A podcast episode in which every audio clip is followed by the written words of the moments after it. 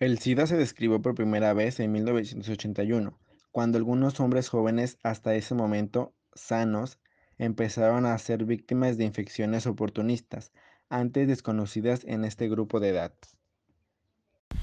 No tardaron en notificarse infecciones similares en África, el Caribe y Europa. El SIDA era claramente una enfermedad epidémica.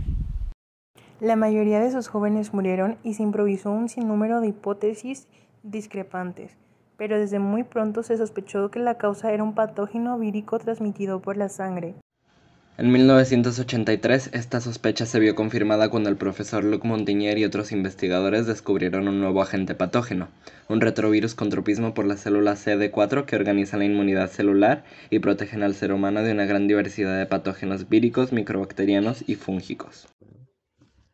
Ahí donde se pudo aplicar un cribado eficaz, se consiguió yugular la transmisión asociada a las transfusiones, pero el VIH se resistía a desaparecer. El preservativo demostró ser un arma eficaz para prevenir la transmisión sexual del virus, pero los estudios del SIDA no necesitaron mucho tiempo para concluir que el preservativo masculino por sí solo no bastaba en los entornos de pobreza y desigualdad. Las mujeres transmitían a su vez el VIH a sus hijos aún no nacidos, o a los pequeños a los que amamantaban. El consumo de drogas inyectables introdujo el VIH en regiones anteriormente indemnes de la antigua Unión Soviética y en zonas de Asia. Una atención sanitaria deficiente, incluida la reutilización de jeringas, agujas y además adminículos médicos, también contribuyó a facilitar el arraigo de esta nueva epidemia.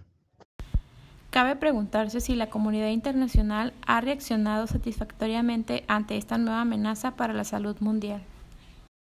A pesar de los notables logros científicos, el desarrollo de los medios diagnósticos de bajo costo a mediados de los 80, la secuenciación de todo el genoma VIH menos de 15 años después y el desarrollo de una terapia antirretroviral eficaz para 1995, el virus ha seguido propagándose.